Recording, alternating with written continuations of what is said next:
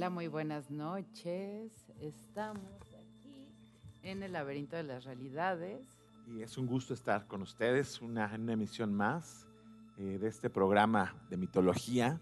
Y pues bueno, el día de hoy tendremos un tema muy especial y tenemos invitados muy especiales. Estamos con Tona, ya parte de nuestro equipo.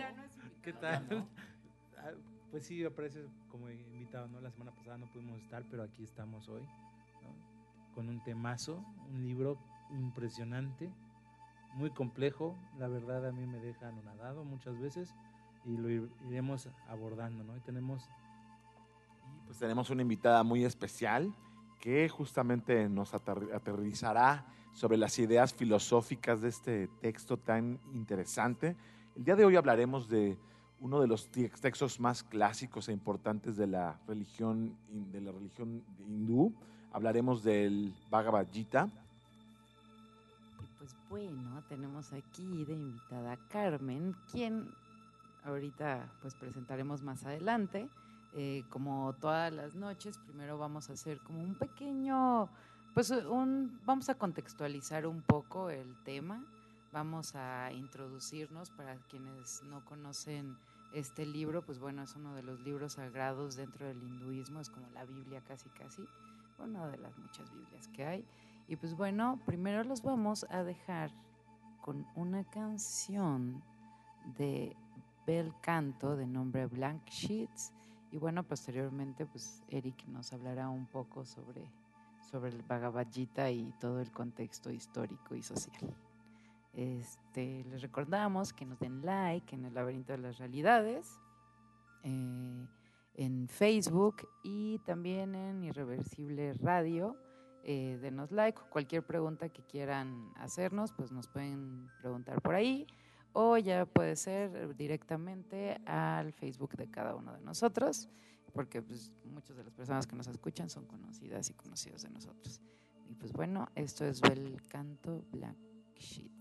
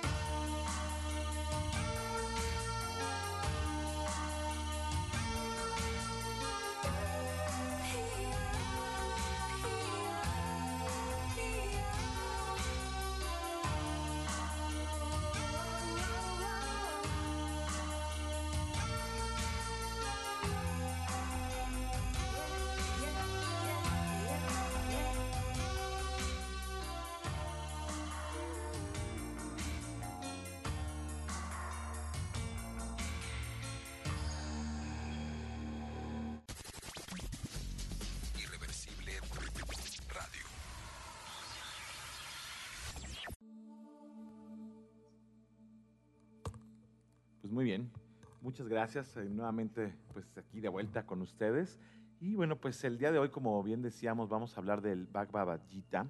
Es el de Bhagavad Gita, que es uno de los textos más importantes dentro del hinduismo. Bueno, para hablar del hinduismo, pues tenemos que entender que es una religión que los propios hindús no, no conocen como hinduismo. Ellos se refieren como Satana, Sata- Sanatana Dharma, que significa la religión eterna. Esta tiene más o menos una antigüedad del 3000 al 4000 antes de Cristo. Y pues bueno, su origen eh, lo tenemos que entender desde, los, desde las migraciones que, que algún día migraron de- del valle de, Persa hacia el valle del Indo. Entonces realmente fue como un como hablamos de años muy muy antiguos de esto. Pues bueno, el texto que hoy hablaremos, hay que entender que en el hinduismo, a diferencia de la como la religión cristiana, donde hay un texto único y clásico, también hay que hablar de que existe, aquí hablamos de diferentes textos a lo largo de la historia. Eh, comienzan desde los Vedas, que los cuales se consideran de los textos más antiguos de la humanidad, estos en- escritos en Devagari, en el alfabeto divino, ajá. y bueno, pues estos en sánscrito como tal, en este alfabeto de Vagari. Eh, bueno, estos textos siempre tienen, bueno, en, la- en- en el hinduismo eh, hay, hay, hay textos muy diversos. Comenzamos con los Vedas, con los Upanishads, y justamente hoy hablaremos de uno de los textos épicos más importantes, o uno de los capítulos épicos más importantes de un texto eh, llamado el Mahabharata. Bueno, el Mahabharata fue escrito alrededor del siglo XV, del siglo V al siglo IV antes de nuestra era. Eh, es más o menos que se tiene, se refiere que se tiene, más o menos se tiene un identificado en este tiempo, aunque la verdad que hay mucha variación en cuanto hablamos de, de los tiempos dentro de, del hinduismo. Es inte- interesante también saber que, bueno, que se le, que se, se le atribuye a un autor clásico de nombre Vyasa, que curiosamente se cree que fue el, el abuelo de las dinastías protagonistas del Mahabharata, ¿no? Entonces, pues es una epopeya considerada la más larga de la literatura mundial, que a veces que estaba leyendo que es nueve veces más grande que, que el mío Cid, justamente, ¿no? Entonces sí hablamos de una... Cada que pienso en epopeyas, pienso en el mío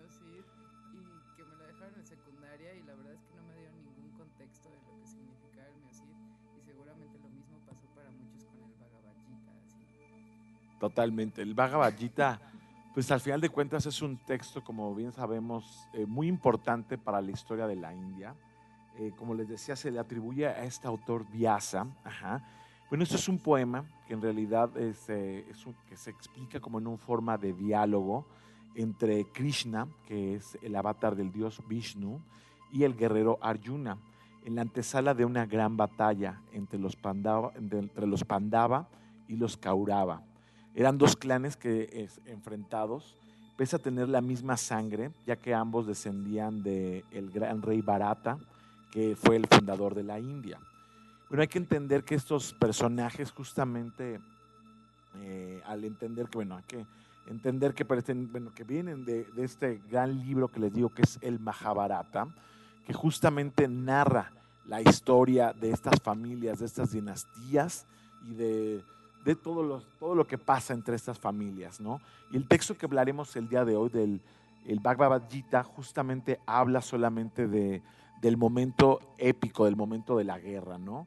Y bueno, también recibe el nombre este texto como el Gita, Gita Panishad, que significa que aún pertenece a los Vedas, es decir, que pertenece como a estas verdades últimas dentro del, del hinduismo, ¿no? Este consta de 18 capítulos con 700 versos. Ajá. Bueno, este tradicionalmente es, cantado y bueno, dependiendo la tradición, dependiendo un poquito la casta, la secta que, que, que practique el culto, pero normalmente estos, textos se, se, se cantan ¿no? en los templos. Eh, No es tanto así que existe, hay un abordaje filosófico, pero tanto en la actualidad y en la antigüedad siempre se abordaban como un canto épico que, bueno, que, que, eh, la gente que pertenecía a las castas altas tenía la posibilidad de poder leerlo e interpretarlo, ¿no? Bueno, el tema principal del Mahabharata, regresando un poquito más al, al libro general, no al, al Gita, sino regresando un poquito al... Eh, habla sobre, como les decía, el desenlace de dos familias, los, Pauda- los Pandavas y los Kauravas. Ambos eran hijos de dos hermanos eh, que eran hijos de Pandú, del, dios, del rey Pandú, y de Dhritarashtra, que era un hombre que había nacido ciego de nacimiento, por lo que en este caso el primero, eh, Pandú, heredó el reino que lo que ahora pertenece al norte de India. A su muerte, el rey del rey Pandú, eh, su hermano ciego, eh, pues se hace cuida, cuida a sus hijos y bueno, pues usurpa el reino, el reino que le tocaba pues a sus hijos, ¿no? Estos fueron educados, estos tanto los ambos, todos los primos, fueron educados de la misma forma, fueron llevados juntos al mismo, a la misma escuelita. Sí, justo en los libros se habla de sus maestros, hablan del sabio Brishma, que era el abuelo sabio, y de Drona, que era el instructor militar.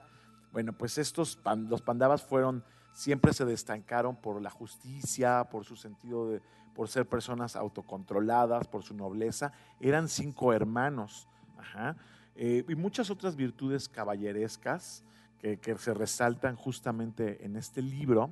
Y a diferencia de los hijos de Dhritar- Dhritarashtra, que eran especial, que en especialmente el personaje que es el malo de, este, de esta historia, que es Duryodhana, quien era cruel, injusto, codicioso y también lo describen como bastante lujurioso. Bueno, pues Durio, él siempre sintió celos por estas virtudes de sus primos y siempre buscó la forma de acabar con ellos. Pero bueno, al momento de, que tenían que recibir la corona, el hermano mayor de esta dinastía, que su nombre era Yudi, Yudi- Yudhistri- Yudhistrira, ajá, era el hermano mayor justamente de, era el hijo del rey Pandú y de la reina Kunti, el hermano mayor de Arjuna, que es el protagonista del libro que hablaremos el día de hoy. Pues bueno, eh, el rey, pues definitivamente su primo eh, vengativo no lo permitió, definitivamente no permitió que esto pasara. Esto fue una situación que le generó bastante enojo y mediante un juego de, datos, de dados decidió eh, mirar a la suerte qué es lo que iba a pasar y decidió desterrar a los pandavas, quienes los abandonó con ayuda de, de sus sirvientes a llevarlos a- al bosque y perderlos. Ellos ah, decidieron regresar y bueno, en este momento cobrar la legitimidad, la legitimidad de su reino, ¿no? Hacer legítimo lo que, le, lo que les correspondía. Y pues este definitivamente, y al haber hecho ya diferentes alianzas con diferentes otros reinos y bajo sus, en- con sus condiciones, pues decidió no regresarles el reino, ¿no? Lo que esto pues sí representó el comienzo de una batalla, de una batalla que fue eh, justamente el momento donde comienza la historia que desarrollaremos el día de hoy.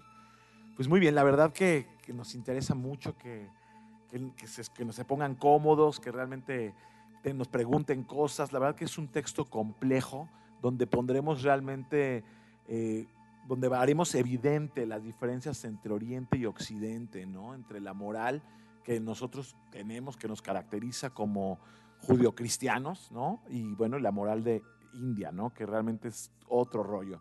Pues muchísimas gracias. Vamos por una rolita. Sí, muchas, muchas gracias, Eric. Eh, y, a ver, vamos a poner una rola de... ah, ah, ah. Vamos a poner otra vez Sopa en esquina. ¿Dónde es cierto? Vamos a ver el himno. No, vamos a poner esta canción de Fate and the Muse, Sparks.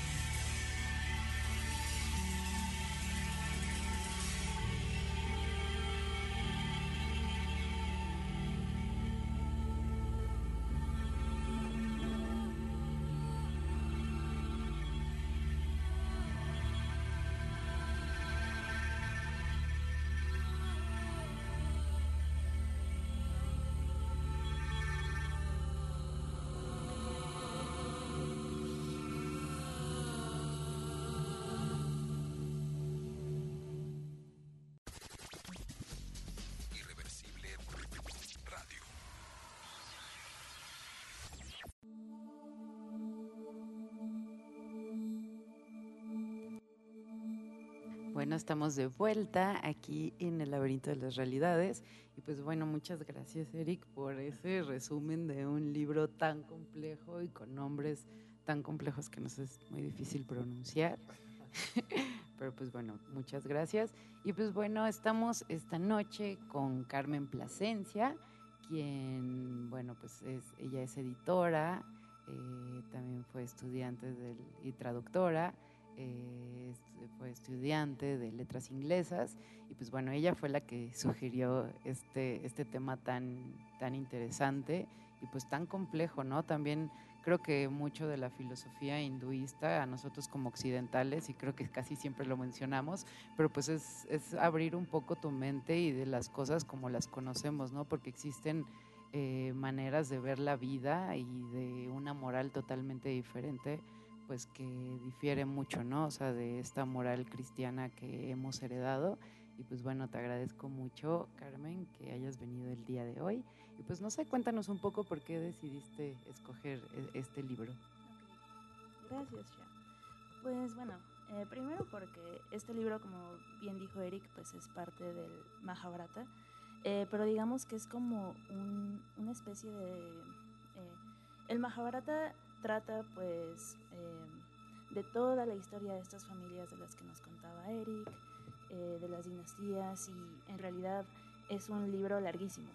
Y el Bhagavad Gita son solo 700 versos y siento que condensa muy bien toda la filosofía del hinduismo, pero el hecho de que esté tan condensada, pues eh, como que representa una dificultad porque te tienes que meter mucho en el texto y estudiar los conceptos para realmente entender bien a qué es, qué es a lo que se refiere Krishna cuando le da estos, em, bueno, esta guía espiritual a Arjuna, ¿no? Y porque a veces parece que se contradice un poco, pero en realidad es como que son diferentes caminos hacia eh, el mismo objetivo, que pues es, eh, digamos que una perfección espiritual, ¿no? Entonces, me parece un buen acercamiento al pensamiento hinduista, porque es breve, pero eso no quiere decir que sea sencillo, ¿no? Y me gusta porque, em, como bien dijo Eric, pues es a manera de diálogo entre eh, Krishna y Arjuna. Digamos que el contexto es que antes de la batalla eh, en el Kurukshetra, que es eh, digamos que el eh, valle donde se da esta pelea, Arjuna eh, como que antes de pelear empieza a ponerse muy ansioso porque está viendo que en todos los campamentos están sus tíos, sus primos y demás, y dice, está bien que yo haga esto, o sea, está bien que eh, esté peleando contra mi propia sangre, de verdad vale la pena tantas muertes por este fin. Y ahí es donde, bueno, Krishna y Arjuna se van como a una especie de, pues es como otra realidad que no es física y material. De hecho, eh, para, bueno, la persona que narra este texto, eh, digamos que Vyasa, el, que es el autor del Mahabharata, eh, le da como un, permiso espiritual a, ay, déjenme, voy a ver cómo se llama, Sianya, o, ay, ahorita no Eh, para que él le, le narre esta conversación entre Krishna y Arjuna a el rey que está ciego, ¿no? Pero digamos que cuando ellos están conversando, no es como que todo el mundo puede verlos hablando, ¿no? Y entonces, eh, pues bueno, a raíz de que Arjuna se pone como muy nervioso y empieza a cuestionarse todas estas cosas, eh, Krishna le empieza a dar consejos que resumen muy bien, pues además de toda la filosofía de la India, muchas preocupaciones que son muy humanas. Y creo que esto es lo interesante, que cualquier persona puede abordar este texto eh, sin necesidad de predicar ningún tipo de religión y lo pueden abordar desde la filosofía, lo pueden ver como una guía espiritual o una guía de cómo vivir la vida. Y de lo que trata el Mahabharata es como, bueno, el propósito es saber dominar a tu propio ser, ¿no? Y de hecho abre con un capítulo que se traduce a veces como la guerra interior. Eh, y creo que eso es algo que eh, cuando lees el Bhagavad Gita y cuando te metes, te puedes como que sentir identificado, identificada, porque pues todo el mundo ha pasado por momentos de confusión en donde no sabe qué decisiones tomar, ¿no? Y, y también algo interesante, creo que cuando yo leí este libro por primera vez, em, creo que lo primero que me llevé, que lo estaba analizando, fue como que esta sensación de desapego, o sea, como que em, desapego a, pues a, a lo material, o sea, es que esto no quiere decir como que, emi- bueno, vivir bajo votos de, de pobreza, castidad y, ¿y cuál es el otro voto en el, en el catolicismo? Pobreza, castidad, compasión. Bueno, pongámosle, hablemos de pobreza y eh, castidad, ¿no? Esto no quiere decir que eh, vas a decir, ah, pues ya voy a volverme, eh, voy a vivir en la calle y no me va a importar lo material, sino que lo que sea, lo, lo material que tengas, si en algún momento lo pierdes o se destruye y demás, no te vas a, no, no va a, a tener tanta trascendencia en tu vida, o sea, no, no se va a acabar como que tu intención en el mundo. Y es algo como que tú vas a poder controlar, ¿no? Y también el desapego hacia, eh, pues, el cuerpo propio o, eh, pues, el mundo material como lo entendemos, ¿no? Y creo que es un texto que sí llama mucho a la introspección y de hecho, em, pues, Krishna es una figura muy em, interesante porque, pues, sí es la reencarnación del dios Vishnu, pero también eh, hay, hay partes eh, en este texto en donde Krishna afirma que pues está en todos los seres y en todas las cosas del mundo material, ¿no? Digamos que sería como quizás una especie de, no sé si de alma. Em, el caso es que em, cuando Arjuna está conversando con Krishna, en realidad está platicando con su ser interior, ¿no? O sea, y, y pues es como que una personificación, un avatar de un dios que lo aconseja. Y eh, pues bueno, no sé por dónde quieras como que abordar primero. Es, es- es interesante esto que mencionas, porque yo también al, o sea, ciertas partes de este libro yo decía, bueno, ok, imagínate a Arjuna así viendo a todos sus familiares y a sus primos y al tío y al maestro de guerra y todo, y de repente estás ahí y dices, ¿qué, qué, qué hago, no? Y, o sea, y finalmente este campo de batalla, pues es el campo de batalla de todos los días de todos nosotras y de nosotros. O sea, diario te enfrentas a pues a, a estos velos, ¿no? A esta personalidad que nos hemos creado, que muchas veces nos ofusca, nos hace sentir enojados, este, de sentir envidia, de sentir coraje, etcétera. Entonces, imagínense, o sea, ahí a este Arjuna, así frente a todo esto, y finalmente él llega un momento en que, como dices, Carmen, o sea, palidece y empieza, eh, sus piernas empiezan a temblar y está casi, casi que a punto de quebrarse, porque aparte lo ponen en el centro, en el carro, en el centro de, de la batalla, y entonces, pues le dice Krishna, ¿no? O sea, dice, ¿qué, qué está pasando, no? O sea, y, y él también dice, ¿qué está pasando? A la, ahorita a la hora de la verdad, ¿no? Y entonces él dice, eh, pues debo de venerar a Bhima, ¿no? Y Bhima pues era su maestro y dice, y no me atrevo a matar a toda esta gente. Entonces Krishna lo que le dice es que los humanos, dice, no, no, hay, no hay poder, no, voy, a hacer así como más o menos lo que recuerdo, no dice tal cual, pero dice, eh, no hay algo que pueda destruir eh, la esencia que está en cada uno de los seres. Dice, ni el amor incluso se puede destruir. Dice, son, es, esto es como las ropas. Dice que cuando ya está gastada una ropa, tú la cambias y te pones otra y así.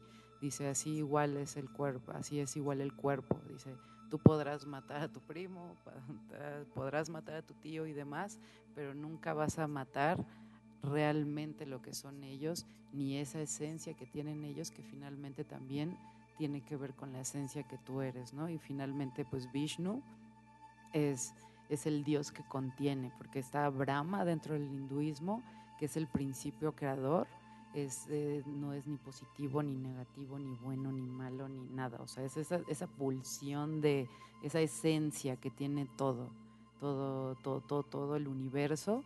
Y por el otro lado está Krishna, que es el, aquel que contiene. Y también está eh, Shiva, que pues, es el destructor, ¿no? Y en este caso, pues Krishna, este, lo que le quiere decir es que, bueno, pues tú mátalos, finalmente pues está este deber ser, ¿no? Que tiene mucho la filosofía hinduista y que a veces sí me hace como cortocircuito en la cabeza, como es así de, no manches, o sea, como que, que tienen que hacerlo, ¿no?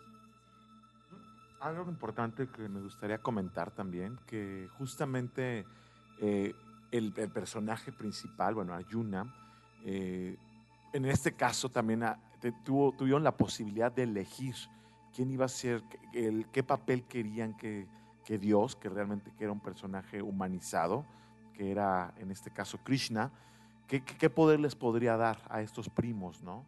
A estos primos que peleaban entre sí.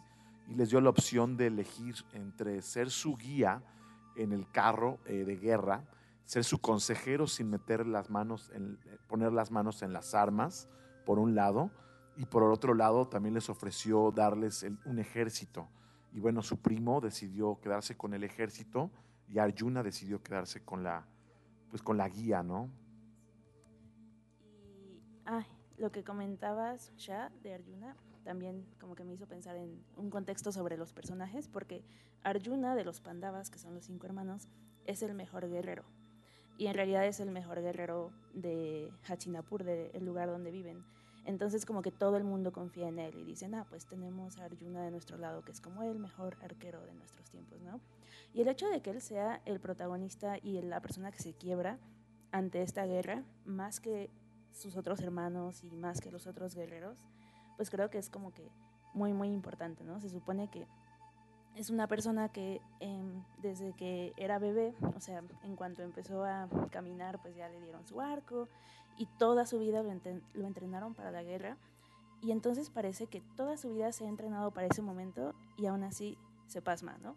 Y esto es como que algo, em, sí, que justamente cuando tú lo mencionabas en el centro y como que nos, nos lo podemos imaginar, pues sí, es como que mm, creo que todo el mundo se puede sentir identificada o identificado con ese miedo de em, pues tener que tomar una decisión, incluso para cosas para las que se supone que te has estado preparando toda tu vida, ¿no? O cosas que has deseado toda tu vida. Y, y bueno, no sé si quieras empezar a introducir algunos conceptos, que son como un montón. Bueno. Ok. Pues bueno, mucha gente dice que, que el concepto de dharma y karma es la esencia del hinduismo, ¿no? Y bueno, karma ya lo escuchamos así como que por todos lados y es como un, un conce- un concepto muy... em, pues no sé, o sea, como que ya está... Es demasiado común en, el, en un contexto como de occidente, pero mm, pues en realidad es como más complejo que eso, ¿no? O sea, el karma no es así nada más de que, ah, pues le hice mal a alguien y me va a regresar. O sea, el karma pues es acción, digamos que se podría traducir así, pero pues es más que eso. Em, el dharma es, em, dharma significa soporte y entonces es la esencia de cada persona o de cada cosa. Y pues en esa esencia es, digamos que, digamos que podríamos decir que el dharma de Arjuna pues es pelear en la guerra, ¿no? Porque pues lo entrenaron desde chiquito para eso.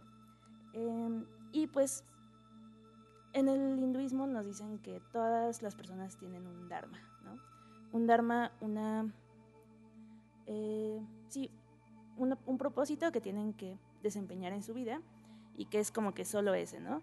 Y que es preferible desempeñar ese dharma con imperfecciones a tratar de como que suplir, o sea, desempeñar otro dharma que no te corresponde a la perfección, ¿no? Em, no sé si quedó claro, Más o menos. más o menos. es que sí. O sea, l- lo que te entendí es como de, ok, yo tengo una misión en esta vida, o sea, y es la enseñanza que me va a dar esta vida. Y quizás la sé, quizás no la sé. De hecho, eso creo que, de hecho, ese es el largo camino que ahorita, nos, ahorita vas a hablar tú, Tona. Pero entonces, ok, tienes una misión y sabes que eres muy bueno para algo, por ejemplo. No sé, a mí se me da tal cosa, pero digo, no, no lo voy a hacer porque en eso no gano tanto dinero y bla, bla, bla, y no sé qué, y no sé qué. Y entonces empiezo a hacer otra cosa, me empiezo a sentir miserable y demás, y termino toda haciendo un, toda una vida de algo que no ni era buena, ni me dejaba nada bueno. Pero entonces como que es como un desperdicio.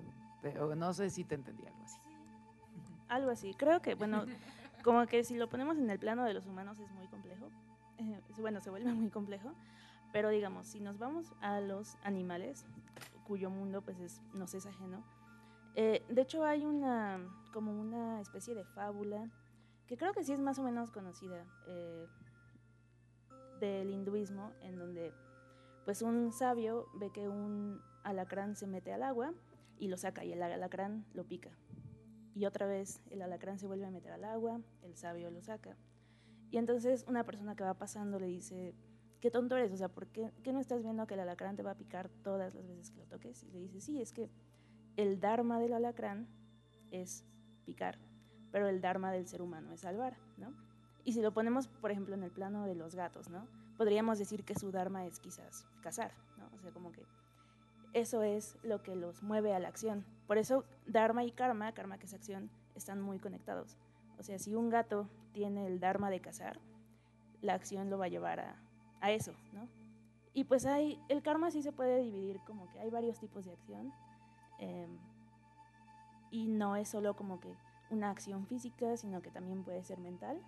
Y ahí es donde se vuelve como más complejo, pero vamos a poder, bueno, creo que podemos resumirlo como, como acción. Y de hecho más adelante vamos a hablar de los yogas, de lo que habla pues, también mucho el Bhagavad Gita. Y a ver, Tona, vamos a escucharte. Ah, perdón. Bueno, es que acá Eric está levantando la mano también desde hace rato también.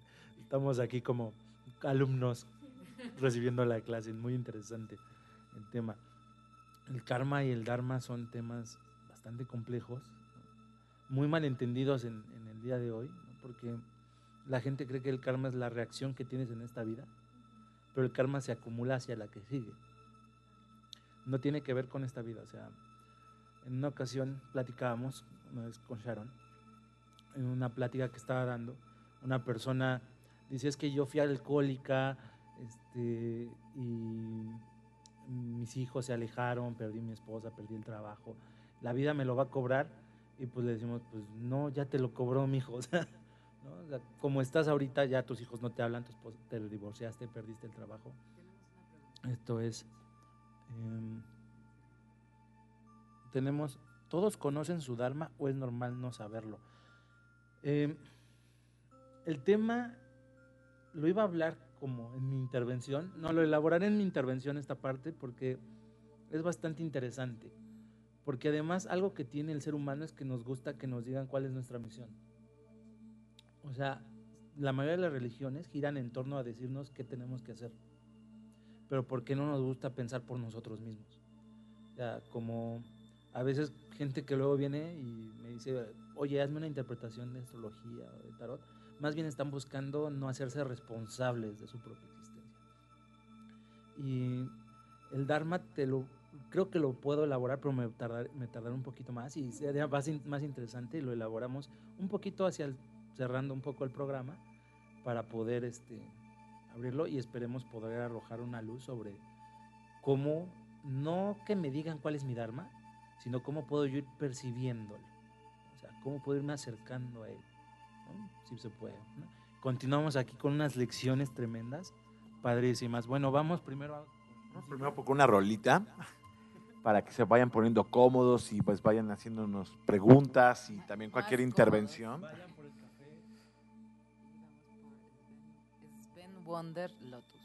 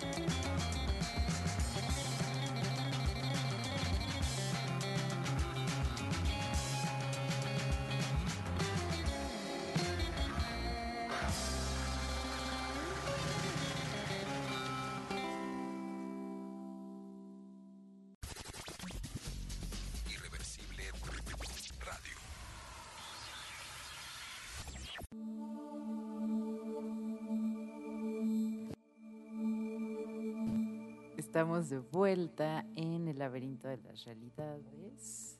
Pues bueno, oye, pues qué interesante esto que hablaban ahorita justamente de... Me, me sorprende este libro de cómo los valores que, que maneja son tan diferentes a lo que nosotros consideramos como cristianos, ¿no? Digámoslo así. En este eh, parte del hemisferio, en esta parte pues, del planeta pensamos tan diferente y tenemos una herencia ideológica tan distinta a esta. Eh, a mí me llama la atención, ¿no? Cómo en nosotros, pues, eh, el valor, por ejemplo, de la humildad, eh, puede ser algo como tomado como muy importante y en cambio para ellos puede ser como no, lo que viniste a hacer a esta vida es lo más importante y lo tienes que respetar, ¿no? Como no hay nada más importante para el hinduismo que cumplir la misión kármica, dármica que tienes en este plano, ¿no? Entonces creo que a mí es uno de los puntos más importantes. Y dentro del libro hay una, ah, ah, pues que lo leí hace ya bastantes años, pero fue algo muy interesante que nunca olvidaré, que, que dice que realmente el veneno del mundo es el de los hijos no deseados. Entonces te das cuenta, eh, ya simplemente desde aquí ya te está dando una panorámica totalmente diferente a lo que pues nosotros creemos, ¿no? Aquí tenemos valores pues que siempre van hacia este, sé pobre, ten fe, así, sé, po- sé pobre, ten fe. Si te, pega, si te pegan en, la, en una mejilla, pon la otra. Obviamente jamás vayas a la guerra, no te quejes. Y- Perdona, pero nuestra propia cultura es guerrera, o sea, nuestro propio himno nacional se- nos incita a la guerra, sí es una dualidad ahí bastante. Sí, no, pero qué interesante No, y- todo y y esto- diferencias. Y esto que mencionas también tiene que ver mucho en la cuestión de las castas, que ahorita estábamos mencionando, y justo pues Arjuna pues era, representaba a la, a la casta de los chatrias, que eran pues los guerreros, ¿no? Entonces finalmente pues era ese como su objetivo en la vida, o sea, y, y justo estar ahí en, en el campo de batalla y pues flaquear, y llegó un momento en el que él dijo, bueno, ok, puede que ganen ellos, ¿no? Pero en el caso de que nosotros ganemos, pues obviamente va a alterar la estructura de toda nuestra cultura y de nuestra familia y los valores, porque dice, bueno, si nosotros llegamos a ganar, pues qué van a decir nuestros hijos, qué van a decir nuestros nietos, Eh, van a decir "Mm, asesinaron a su propia familia con tal de obtener el poder, con tal de tener el reino, ¿no? Entonces ellos decían, y a partir de eso, pues nosotros íbamos a perder como ese valor dentro de nuestra propia familia y pues de la misma manera se iban a perder pues eh, la sacralidad de los rituales porque dice bueno entonces ya ya no van a ser rituales así con esta devoción y esta adoración que es una, una parte importante dentro del yoga bhakti la, la, la adoración y, y dice y se, y se va a trastocar y entonces nuestras mujeres dice van a van a corromperse y cuando ellos dicen nuestras mujeres van a corromperse habla de que ya no iban a respetar la casta de los chatrias y se iban a meter con hombres de otras castas. O sea, y entonces pues hablaba él de pues todo, todas las repercusiones que podría tener en el caso de que pues ellos ganaran esta guerra. Y que justo eso conecta con otro tema importante. Ah, sí. Entonces, ahora viene otra, eh, otro grupo de conceptos que viene de... eh, bueno, primero tenemos una palabra que es eh, prakritri, ¿no? Que es una energía, digamos que básica. Eh, es la manera en la que se manifiestan materialmente los mundos materiales y físicos. Bueno, mentales y físicos, perdón. Eh, y digamos que podríamos... eh, verlo como un campo de fuerzas y eh, pues digamos que se divide en dos. Em, esto del Prakriti lo podemos relacionar un poco con lo que conocemos como el Big Bang, ¿no? Porque según, el, según la mítica del hinduismo, el mundo surge en el día de Brahma, ¿no? Pues es como que una explosión. Y y esta energía que se llama Prakriti, Prakriti se divide en tres cosas, ¿no? Tenemos tamas, que podríamos traducirlo como inercia, después rayas, que es actividad, y luego Satra, que es armonía. Se supone que en todo el mundo y en, y en cada persona existen estas tres cosas, pero digamos que yo, yo lo, a mí me gusta verlo como una especie de madurez, donde Tamas es como que un estado más inmaduro y eh, Sat, Rayas es como que intermedio y Satra es como que el estado más maduro que puedes encontrar. Eh, y leí sobre una analogía donde decían que Tamas podría ser como un cubo de hielo, en donde sí hay energía concentrándose, pero esta energía no se libera, porque pues el agua está congelada, ¿no? Y Raya sería como que em, ese, ese cubo de hielo se, eh, ay, ¿cómo se llama? se derrite, ajá, se deshiela, se derrite, se convierte en agua, pero no es agua que se mueve, ¿no? Y eh, Satra sería como la armonía.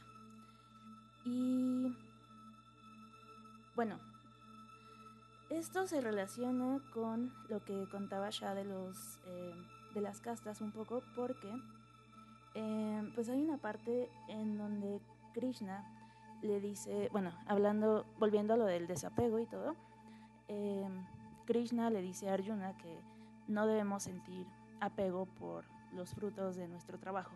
O sea, y esto no quiere decir que no nos, eh, que no nos alegremos, o sea, que no nos alegremos de nuestros éxitos y que no nos pongamos tristes por nuestros sacrificios, sino que pues lo veamos como algo que es, ¿no? O sea, y, y pues se supone que, digamos que tamas, que es inercia, pues son personas como que actúan eh, sin, sin tomar en cuenta como que su, su propósito. Y rayas es como actividad, pero que no está eh, muy bien dirigida hacia lo que se tiene que lograr. Y satra ya pues sería como que actuar conscientemente eh, para lograr como que este objetivo espiritual. ¿Quieres agregar? Sí, no, es- es- está interesante eh, eso que mencionas y que justo está relacionado pues con el karma yoga, ¿no? Que es como el karma de, de la acción y, y el obrar sin apegarse. Es así de, ok, yo voy a hacer esto, voy a irme a la guerra sin importar si pierda o gane, o voy a, a, no sé, hacer cierto ritual sin esperar nada a cambio, ¿no? O sea, sino simplemente obrar. Y pues justo el, el, el Bhagavad Gita, pues nos habla mucho de diferentes eh, yogas que existen, ¿no? Habla del karma yoga, que es este que mencioné, que es este obrar sin, sin apegarse. También está el bhakti yoga, que es el, pues, el yoga emocional, de la, de la devocional y es y, el- es saber ese a dónde nos enfocamos, a dónde enfocamos todas estas emociones. Y también está el Jnana Yoga, que se basa en discernir lo que es de lo que no es, que es el, el Samkhya, y justo pues distinguir la realidad de, de la irrealidad, de la irrealidad. Y entonces solo así pues se puede lograr comprender que todos somos eh, parte de, una esencia que subyace a todas las diferencias pues materiales y corporales, ¿no?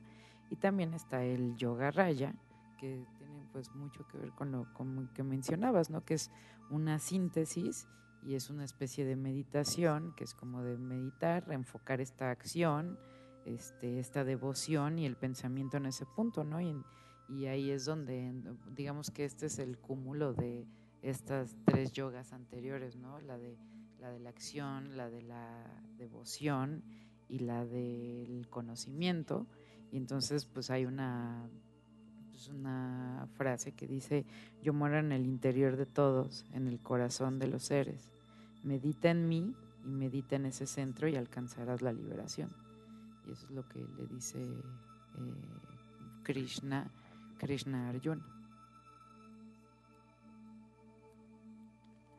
Ah, sí. Eh, sí, dijiste algo que creo que se me había pasado.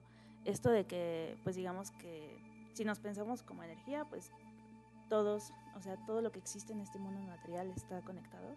Y por eso, eh, pues, el, el hinduismo como que llama a actuar de manera eh, bueno, a deshacernos del egoísmo. Entonces, como que tanto actuar de manera desinteresada como actuar también eh, por el bien de, eh, no, no, no por el bien propio, sino por el bien eh, comunal, por así decirlo. Es, eso sí es bastante difícil. Y esos tres yogas que, que mencionas, pues eh, son importantes porque se supone que a través de, ti- tienes esos tres caminos por los cuales puedes lograr ese, pues ese fin espiritual, ¿no? Que, digamos, hay otra palabra que es liberación, eh, empieza con M, ah, por aquí la tengo. Y eso es como que el propósito que em, tienes que lograr. Y bueno, de hecho, en el Mahabharata, cuando después eh, pierden todos, eh, digamos que hay muchas mujeres, bueno, muchas esposas de los guerreros que se lanzan a las piras, em, o sea, ven los cuerpos de sus, este, de sus difuntos esposos e hijos y las mujeres se lanzan, ¿no? Y como que em, los pandavas y su familia pues tratan de, de retenerlas, o sea, de, ah, no, no hagas esto, pero pues aún así lo hacen. Y también es interesante que, o sea, bueno, yéndome ya así de eh, cómo termina el Mahabharata, pues es cuando los pandavas, a manera de sacrificio, pues por todas, eh, por todo el caos y por todas las muertes y por eh, el remordimiento y demás, lo que hacen, eh, que es algo que se hacía mucho en ese tiempo, es eh, suicidarse, pero de una manera muy particular, que es subiendo los Himalayas.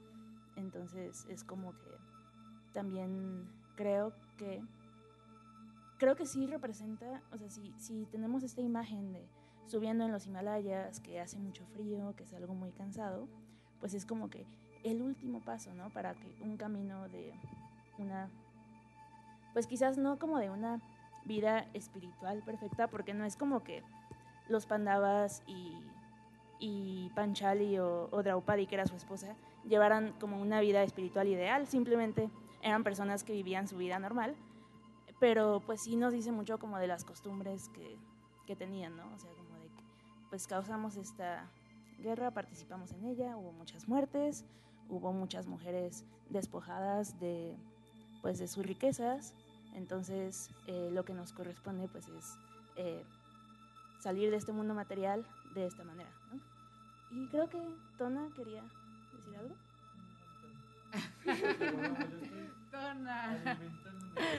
No, ya, a ver, cuéntanos tú también, Tona. Tú siempre tienes unas aportaciones muy interesantes. Y, y la tienes en la lengua, ya, sácalo.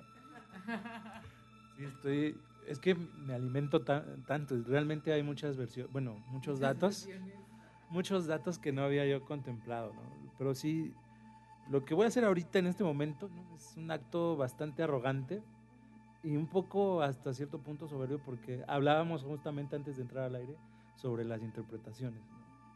Entonces digo que es arrogante y soberbio porque es una de mis interpretaciones.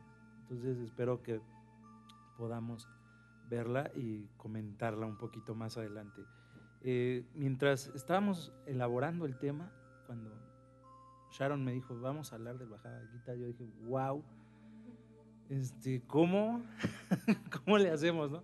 Porque sí, como Eric mencionaba, hay una, hay una aversión muy completa entre ambos temas. Entonces yo venía pensando exactamente qué lecciones podríamos aplicar a inclusive la situación que estamos viviendo. Y hay dos muy importantes que a mí me gustan o que son las que más he trabajado y pude elaborar. Entonces, por eso digo, es una interpretación y me gustaría compartírselas. La primera lección que parte inclusive un poco de las corrientes gnósticas es que en el entendimiento no hay elección. O sea, solamente el ignorante cree que tiene ele- elección, dicen algunos gnósticos, que parece como algo muy, eh, muy soberbio, muy arrogante de decir. Pero si nos damos cuenta, por ejemplo, esta, él duda de lo que tiene que hacer. Y entonces no lo obliga, o sea, esta parte divina de él no lo obliga a hacer, le ayuda a comprender. Tiene que comprender, entender lo que está haciendo. Y entonces desde ahí va un despegue. Esto es muy contemporáneo porque por ejemplo, cuando estamos educando, mencionaban a los niños no queridos, ¿no? Pero desde que estamos educando a un pequeño, no explicamos, no le ayudamos a entender lo que está sucediendo a su alrededor. Este, simplemente le forzamos a actuar o a hacer o decir. Imponemos religiones, imponemos otro, pero no le ayudamos a entender y comprender lo que está pasando. Entonces, en ese sentido, no hay, siempre va a tener la duda, siempre nos va a quedar el, cuestionarnos ¿no? si lo que hice fue correcto o incorrecto. Que es como la primera lección desde que entra el libro. ¿Estás dudando? Ok, entiende lo que está pasando. No te voy a decir qué es lo que tienes que hacer, sino entiende, comprende tu existencia. Entonces tiene por ahí, ubícate donde estás, muévele por ahí. Y la segunda gran lección que yo encuentro en este texto, en esta parte del famoso desprendimiento material, que está bastante mal comprendido, porque como por ahí mencionábamos, decíamos, no es, no es vivir en, en castidad y en voto de pobreza, sino es entender que lo que existe, lo que se manifiesta es consecuencia del acto. Entonces tú no puedes actuar por el final. O sea, yo no puedo actuar porque que persigo el salario, digamos. O sea, sino que tengo que actuar porque eso es lo que se tiene que hacer. Y lo que se da o lo que surge es consecuencia. Entonces, por ejemplo, hace un pate un poco co- en Occidente, en la Biblia dice, y se os dará por añadidura. O sea, si yo actúo correctamente, digamos, entonces lo demás se va dando por añadidura. O sea, una no no tenemos que caer en el, en el rollo de decir, ah, pues lo que yo quiero. Porque en la Biblia dice, no tendrás lo que deseas, pero sí lo que necesitas. Y eso es parte en, esta, en este texto también en Bona. Porque le dice, en un punto del texto, dice, lo material, o sea, el ser que es, no desprecia lo material, sino que entiende, no está pegado a ello. Entonces, al no estar apegado a ello, quiere decir que yo no hago, por, como decía, trabajo por el dinero como propósito, sino yo trabajo por el hecho de trabajar, que ese es el yoga puro, la acción. Entonces, por ahí decían, ¿y cómo encuentro mi Dharma? no? Porque entonces la gente diría, mi Dharma es, Dios me dio el don de tocar muy padre el piano, pero me da hueva tocar el piano y a la chingada el piano, ¿no? Porque podrías decir eso. Porque inclusive, por ejemplo, hay gente que dice, entonces mi propósito es en lo que soy bueno. Este, no, está bien, porque podría ser por ahí. Pero inclusive aquí viene otra de las diferencias que mencionaba Eric. En el mismo texto te dice, debes actuar sin importar el juicio de lo bueno y lo malo. Entonces, cuando yo digo, es que es bueno lo que a mí me gusta, o tal, inclusive te dice, piérdete de la sensación, del mundo sensorial. Entonces, si te gusta o no te gusta, también es irrelevante. Que es algo que le explica. Esto que va a pasar es irrelevante a cómo tú te sientes. Es irrelevante a lo que va a suceder después. Ubícate ahorita. Es el combate. Entonces, cuando uno dice, ¿cómo elaboro mi Dharma? O sea, ¿cómo lo encuentro? Yo les digo a la gente, bueno, si eres este, agente de limpieza, limpia. Y ya. Si eres un doctor, trata de encontrar la cura o de atender al paciente. Y ya. Si eres maestro, enseña. Si eres administrador, administra. Y se acabó. No por el sentido de em, me vayan a remunerar, me vayan a reconocer, me vayan a castigar, porque hay gente que no actúa bien, digamos, por el hecho de hacerlo bien, sino porque tiene miedo al castigo. No, no, no. Y tiene esa parte. ¿De dónde provienen los apegos? O este ligarse a lo material proviene de pensar.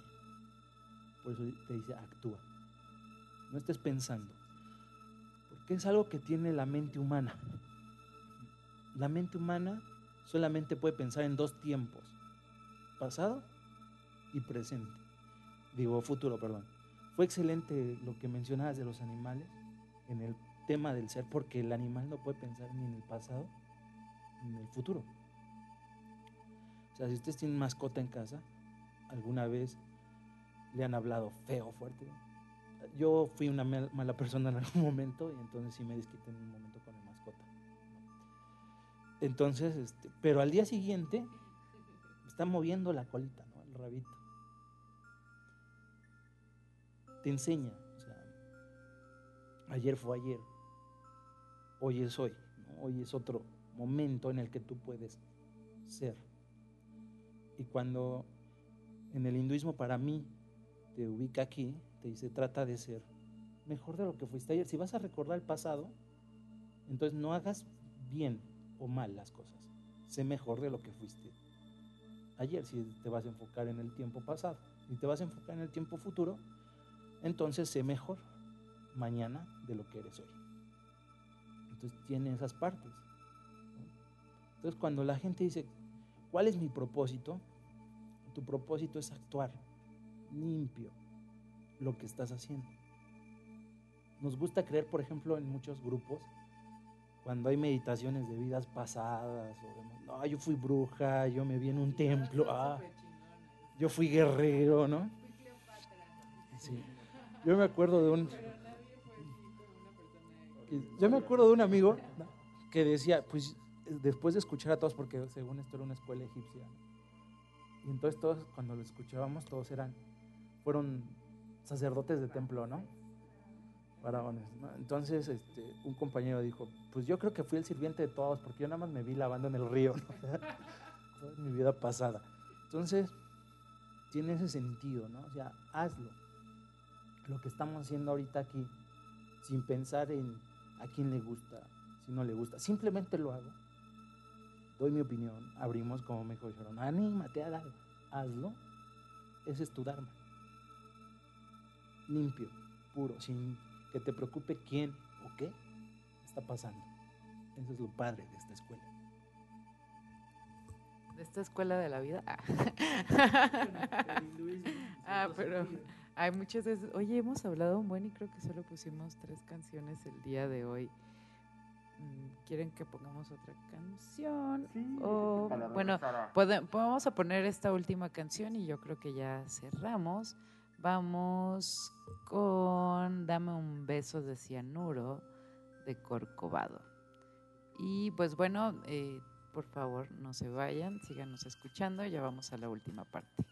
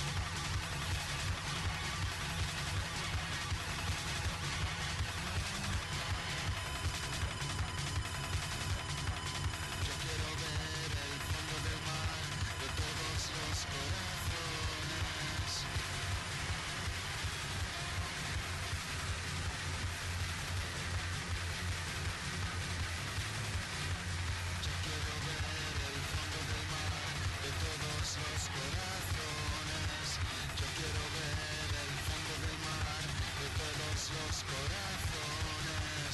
Yo quiero ver el fondo del mar de todos los corazones. Yo quiero ver el fondo del mar de todos los corazones. Yo quiero ver el fondo del mar de todos los corazones. Yo quiero ver el fondo del mar de todos los corazones. Yo quiero ver el fondo del mar de todos los corazones.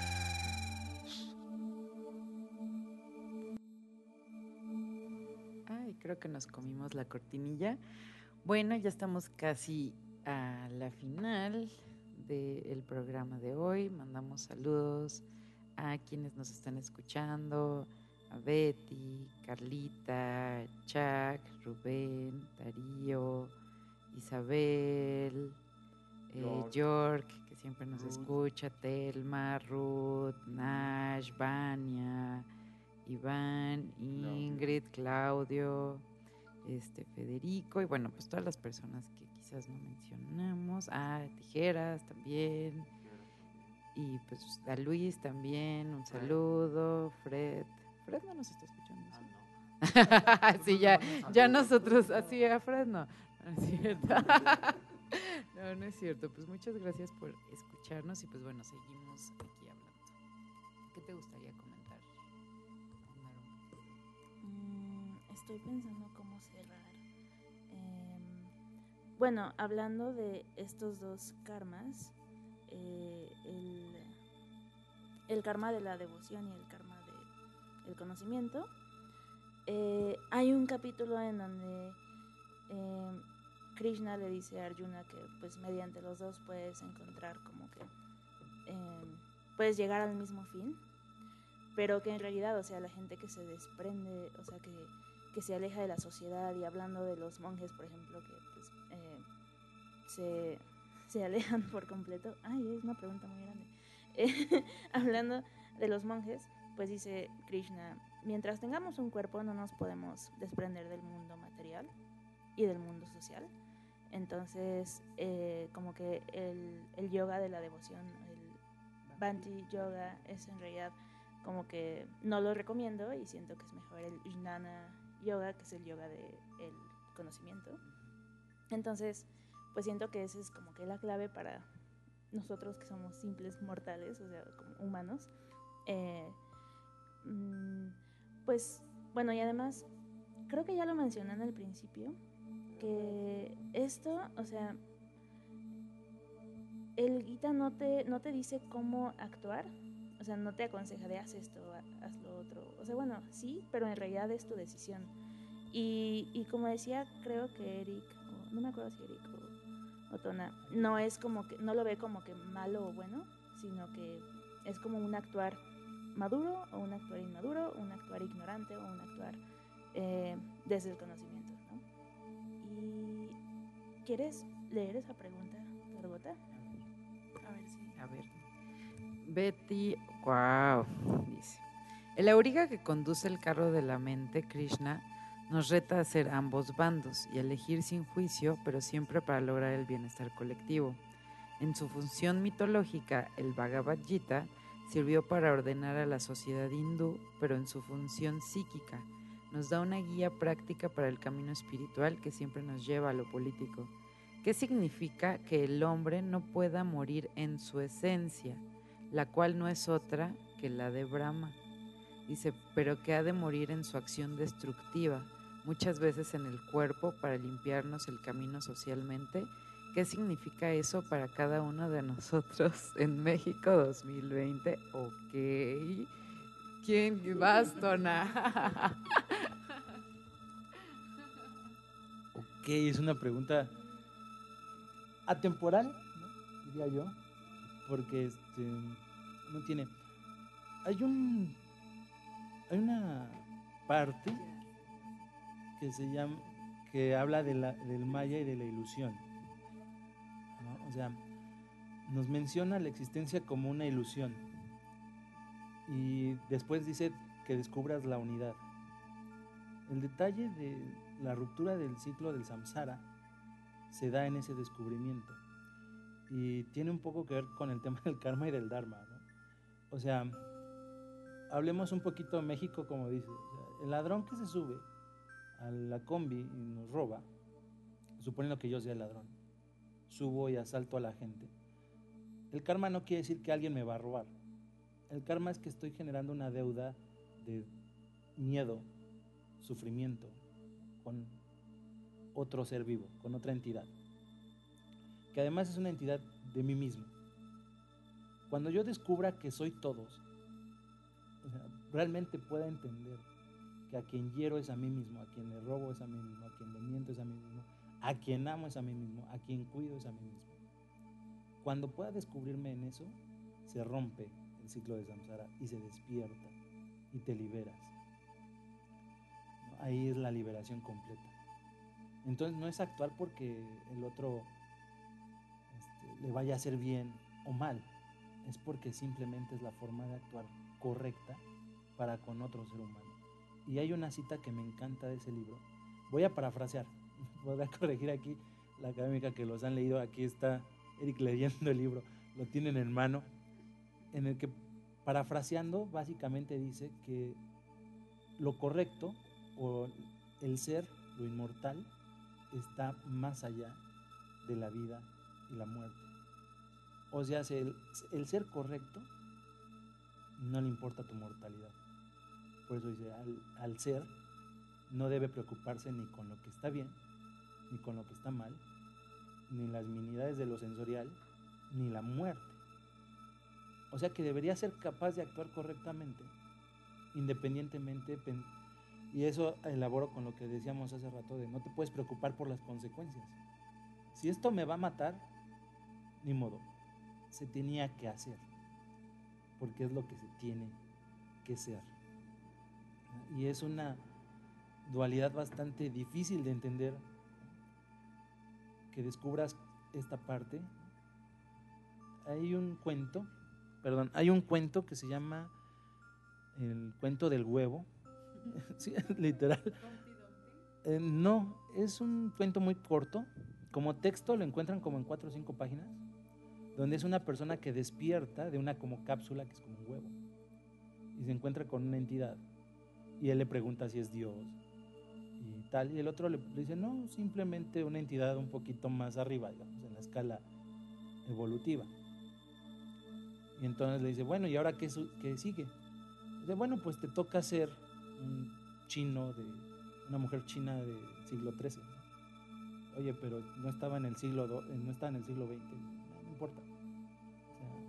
Es lo eterno es atemporal, lo eterno es todo y tú eres todos. Entonces fuiste tu abuelo, eres tus padres, eres tus hermanos, eres el jefe, eres al que odias. Para quien tenga issues, eres tu ex. ¿no? Entonces tiene toda esa parte. Es bastante compleja esa parte porque descubrir esa ilusión. Una cosa es que la digamos aquí, pero que la aceptes en tu mente, no, ya estarías hablando de alguien que empieza ya en un camino, un camino elevado, que es como lo que mencionabas de se van al Himalaya, están más arriba. En un mundo en que tú no entiendes cómo algo puede sobrevivir. Y eso es lo eterno.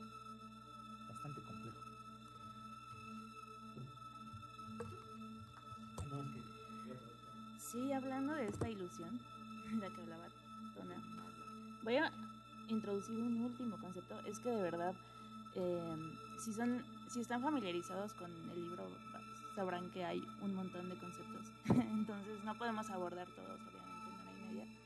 Pero eh, lo que decía Tona me recordó a Shraddha, que es, eh, lo traducen muchas veces como fe, pero pues es lo que determina tu destino, ¿no?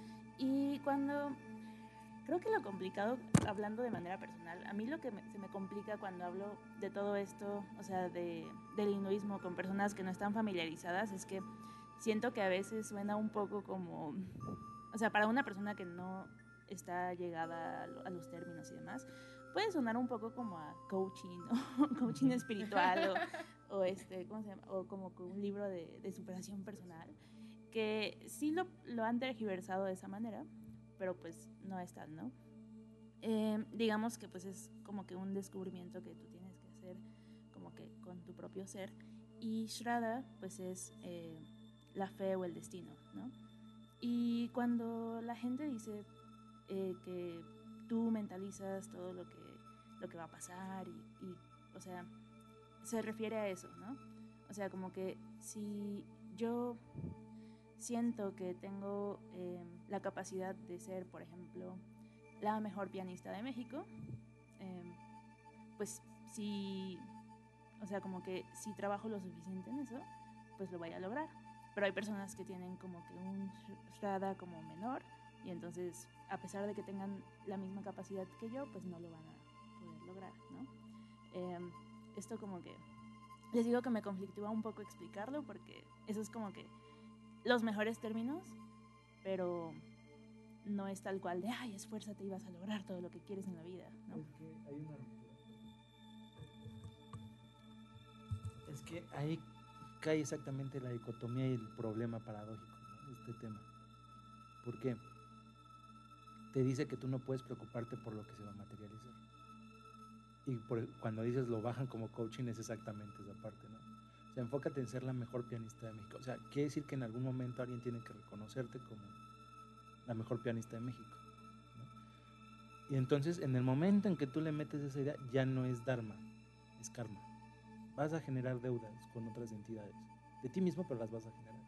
Con quien te va a reconocer, con el maestro que te enseña y se esfuerza, con los padres que te dan para, o te apoyan para que puedas estudiar, con la pareja que te apoye o si se divorcian por ese tema.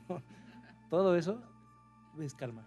En cambio, cuando tú dices, lo voy a dedicar como Dharma, voy a tocar el piano, va a ser piano. O sea, hoy me siento una hora y voy a empezar, o ni siquiera puedo pensar que voy a estar una hora. Voy a empezar esta, a practicar esta pieza. Y toca, y toca. Si eventualmente termina siendo súper reconocida, no importa. Y si terminaste siendo un prodigio que nunca nadie escuchó y escribiste cinco piezas bellísimas, pero están guardadas en el closet de tus padres, ¿no? O de tus hijos cuando falleces, ah, eso no importa. Tu acto fue dármico. Entonces purifica tu alma. Que es exactamente el gran problema. Y es el problema de no poderlo desmaterializar. Porque decimos, quiero algo material, quiero que se vea en el mundo. Y eso es arrojarlo a futuro. Entonces ahí radica su principal problema cuando hablamos del hinduismo. La gente, vivimos en una sociedad plenamente materialista. Y eso significa que todo quiere verlo en algún momento. Debe existir, debe, la fama debe ser tangible, el reconocimiento debe ser tangible. Tanto nos importa que sea tangible que pegamos el título en la pared. Bueno, casi no. eh. Pero sí, pero aún así, pues, papás. Eh, sí, pegan la foto de la titulación o tienen ahí, ¿no? O todavía te piden, ¿no? Este, dona cinco libros y tú guardas como cinco que le das a la familia, ¿no? Toda esta parte es lo más complicado de tratar de, de explicarle a alguien el tema hinduista porque deben ver un mundo que no es material. y estamos educados en un mundo material. Tiene ese gran problema.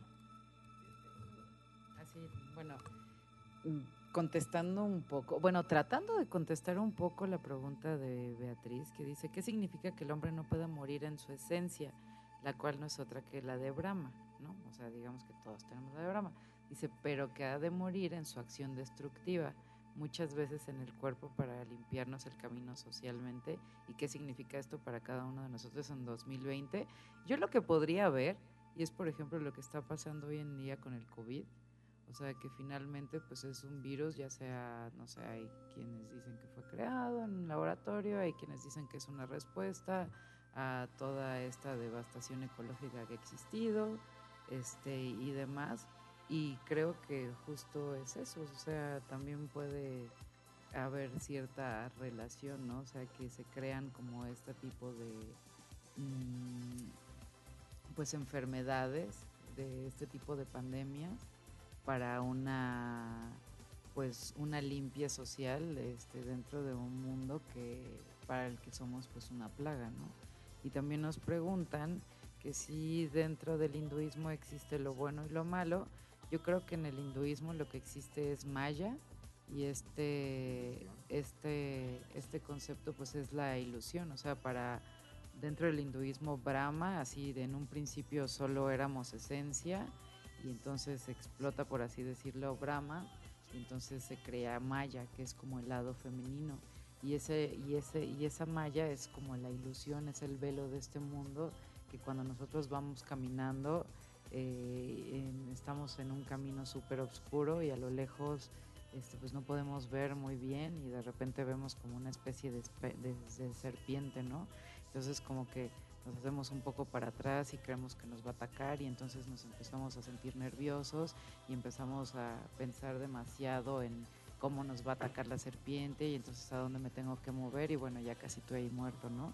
Entonces ya te acercas te das cuenta que en realidad es solo un pedazo de trapo ahí tirado en el camino. Entonces, pues justo es eso Maya, ¿no? Lo que no nos permite ver las cosas tal cual es, tal cual son.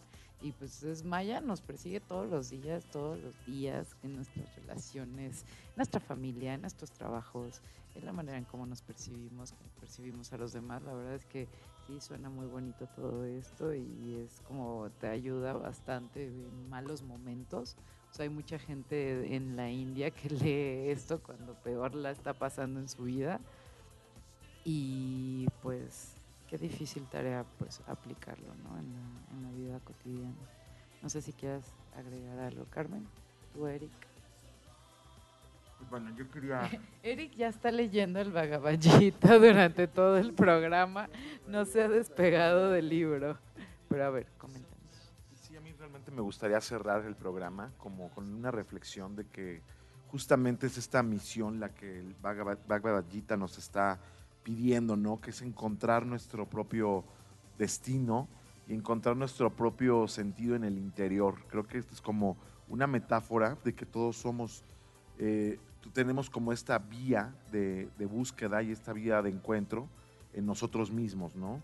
Y ese es el consejo de este, como decía Betty, que nos mandó un mensaje, de este acompañante del carro, ¿no? Que es esta mente que nos dice realmente por dónde tenemos que seguir, cuáles son las acciones que tenemos que realmente, que nos hacen a, no- a nosotros mismos, ¿no?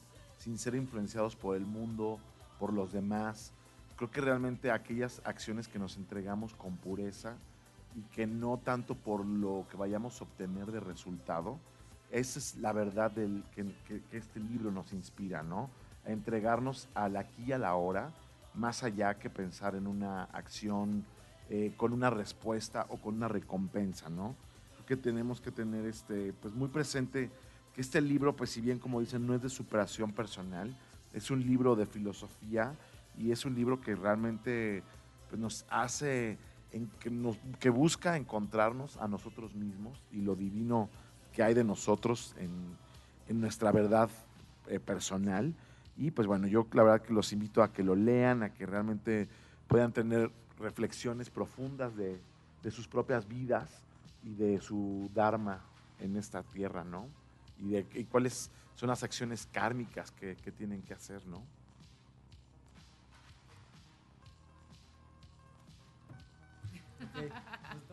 Ya todos estamos en modo reflexión.